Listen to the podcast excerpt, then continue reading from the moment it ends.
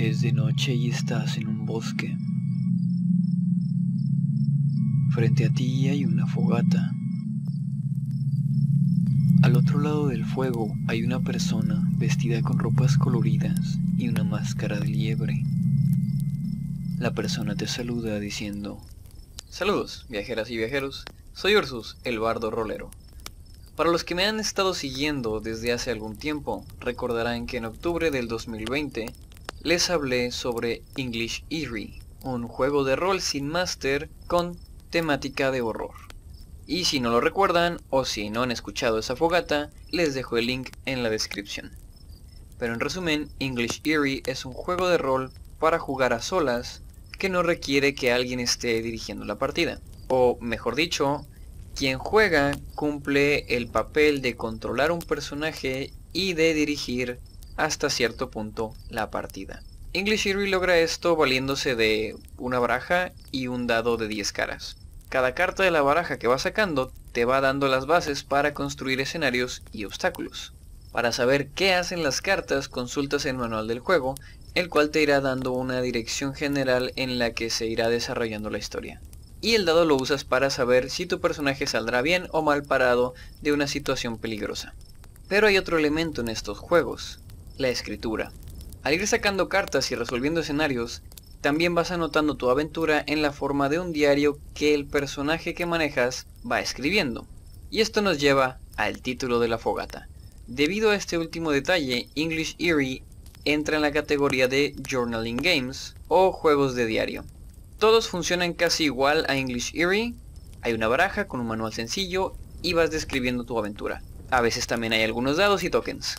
O bueno, todos los que he visto funcionan así. Es probable que haya otros juegos de journaling que funcionen diferente.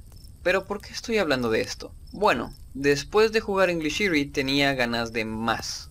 Y ya no podía seguir jugando este juego porque tiene una particularidad que lo limita. English Eerie viene con un conjunto de historias prefabricadas. Una vez que las terminas, ya no hay más. Sería necesario que te inventaras personajes, giros de trama y obstáculos, y que los organizaras en forma de una aventura para tener más jugadas de English Eerie. Eso no está necesariamente mal, pero parte de lo entretenido de los escenarios de este juego es ir descubriendo el misterio conforme sacas las cartas. Y si ya conoces el escenario, no tiene mucho chiste. Por esta razón decidí buscar más juegos de este estilo. Encontré otro llamado Alone Among the Stars, o A Solas entre las Estrellas. Es un juego de exploración espacial en el que anotas en un diario o bitácora de la nave tus aventuras en distintos planetas. Mi idea era hacer otra fogata sobre este juego, igual que como hice con English Eerie, pero luego me encontré con otro juego de journaling, y con otro, y otro más, hay muchos de estos juegos y todos suenan muy interesantes, así que decidí ir haciendo fogatas de los que más me han llamado la atención. Y para no tener que explicar a cada rato qué son los Journaling Games, decidí hacer esta explicación. Así que aquí estamos, Journaling Games. Son un poco difíciles de explicar, o mejor dicho, es difícil de explicar qué es lo interesante de estos juegos sin poner ejemplos o sin jugarlos. Pero lo intentaré. Sé que escribir una aventura a solas puede parecer aburrido para muchas personas, y bueno, será aburrido para muchas, pero si les dan una oportunidad creo que se pueden sorprender. Los juegos de journaling me parecen interesantes por dos grandes razones. Por una parte, son juegos de rol sencillos que puedes jugar a solas o acompañado, y al terminar cada aventura tienes un texto, a veces en la forma de un relato. Y esto me lleva al segundo punto. Además de ser juegos de rol, son herramientas de escritura creativa. A mí me gusta mucho escribir y a veces me bloqueo, pero descubrí que estos juegos son excelentes para romper el bloqueo o para crear una rutina de escritura si eso es lo que quieres. No son infalibles, pero me han ayudado muchas veces. Ok, vamos por partes. Primero la parte del rol. Creo que los juegos de journaling pueden ser una buena introducción a los juegos de rol en general, en especial si te gusta escribir. En los juegos de rol de mesa tomas el rol de un personaje y lo interpretas o lo controlas dentro de una historia que presenta a alguien más. Este alguien más se suele conocer como máster, director o directora de juego, o narrador o narradora. Sin embargo, encontrar más personas para jugar puede ser complicado porque los juegos de rol siguen siendo vistos como algo para nerds esa percepción está cambiando, pero muy despacio. Y puede ser particularmente difícil encontrar a alguien que dirija la historia. Pero en los Journaling Games estás tú sola o tú solo. El puesto de director o directora lo cubre un manual sencillo, una baraja y a veces unos dados también. Si te preocupa, hacer el ridículo es perfecto porque estás a solas y puedes llevar la historia por donde quieras. Otra ventaja es que puedes jugar tanto o tan poco como quieras. Generalmente una partida de rol toma mínimo unas 2 horas, lo óptimo es entre 3 y 4 horas, una tarde vaya, pero con los Journaling Games puedes jugar solo 10 minutos si quieres, o pasarte toda la tarde jugando. Puedes colocar la baraja, abrir el PDF o el manual físico si lo tienes, preparar un té o un café y algún bocadillo y perderte un rato escribiendo aventuras de horror en la campiña inglesa, o viajando entre planetas en una ambientación de ciencia ficción, o teniendo aventuras mágicas en un mundo de fantasía. Y esas aventuras escritas puedes quedártelas como algo personal, compartirlas con amigos y familiares, o hacer como yo y subirlas a internet. Oh, y hablando de amigos y familiares, la mayoría de estos juegos están diseñados para una sola persona, pero muchos suelen tener variantes para dos o más personas, y si no las tienen, no es difícil improvisar un par de reglas para poder jugar con más personas.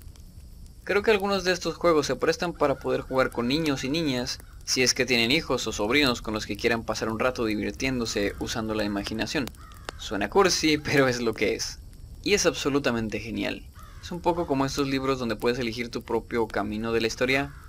Ok, esa fue una referencia de anciano.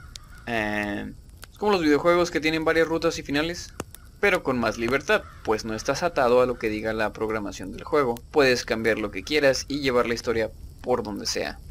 En Alone Among the Stars, por ejemplo, el juego simplemente te dice que tu personaje viaja por el espacio y explora planetas. El por qué lo hace o cómo lo hace queda completamente libre. Sus aventuras pueden ser sencillas e inocentes o pueden tener elementos de terror o de romance. Eres libre de hacer lo que quieras con la idea básica. Y si ya juegas o has jugado rol, pero no te gustó porque tiene muchas reglas, o si te gusta, pero aún así preferirías que tuviera menos reglas o que estuviera enfocado más en la narrativa que en quién tiene el número más grande en acrobacia o algo así, pues los journaling games pueden gustarte, ya que sus reglas están más enfocadas a ir creando una aventura que a tirar dados a ver si le pegas al malo maloso. Y eso es por parte de los juegos de rol en sí. Ahora hablemos de su habilidad como herramientas para escritura creativa. Como les dije, yo escribo y a veces me bloqueo. Cuando esto pasa es porque o no sé cómo comenzar o no sé cómo continuar algo que ya tengo comenzado. Me quedo frente a la página considerando las opciones que tengo y los distintos caminos que podría tomar la historia. No logro tomar una decisión. Y ahí es donde entran los juegos de journaling. A través de la baraja y el manual, el juego te dice qué pasa o dónde pasa y tú decides cómo se desarrolla eso. No siempre es perfecto, habrá ocasiones en las que tendrás que hacer ajustes para que la historia tenga sentido, pero para ese momento es probable que ya estés escribiendo con soltura. Y al haber journaling games en diferentes ambientaciones, también ayuda a ponerse en ambiente y calentar un poco. Si quieres escribir algo de ciencia ficción, puedes sacar un par de cartas de un juego de ciencia ficción y escribir un par de entradas en el diario para ir agarrando vuelo. Estos juegos te pueden ofrecer personajes, lugares, obstáculos, pistas e incluso temas. Además, como dependen mucho de la inmersión, suelen incluir recomendaciones para lograrla. Estas recomendaciones van desde hacer cosas como escribir de noche a la luz de las velas para juegos de terror, o ciertas formas de hacer las entradas del diario para que cuadre mejor con la ambientación. Además, una forma de salir de bloqueos es escribir algo sencillo solo por el gusto de escribirlo. Cuando menos eso funciona para mí. Me ayuda mucho el escribir algo sin la presión de que tenga que ser bueno o de que alguien más lo va a leer. Es muy reconfortante saber que lo estoy escribiendo para mí, por diversión y de forma relajada. Y muchas veces sale algo interesante, ya que lo estoy escribiendo porque me interesa y no con la idea de que sea interesante.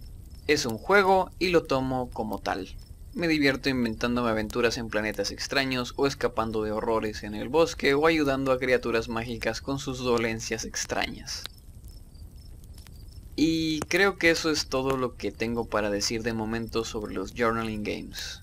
Como dije al principio, les estaré trayendo reseñas y gameplays de los juegos que más me llamen la atención. De momento tengo planeadas reseñas para Alone Among the Stars, A Solas Entre las Estrellas, y para Cryptid Apothecary, Boticario de Cryptidos. Si estos juegos les llamaron la atención y no quieren esperar a que haga las reseñas, en la descripción les dejaré la página de donde estoy sacando estos juegos. Por cierto, todos los juegos que he encontrado están en inglés, así que supongo que no son muy accesibles, pero ahí están. Por último, en mi Patreon podrán encontrar imágenes de alta resolución de mis últimos trabajos de pixel art.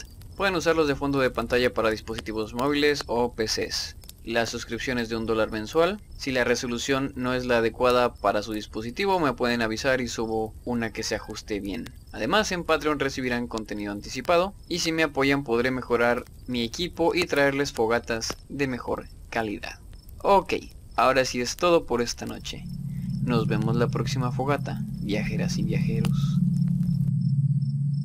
El fuego se apaga. Al abrir los ojos te das cuenta de que has vuelto a tu día normal.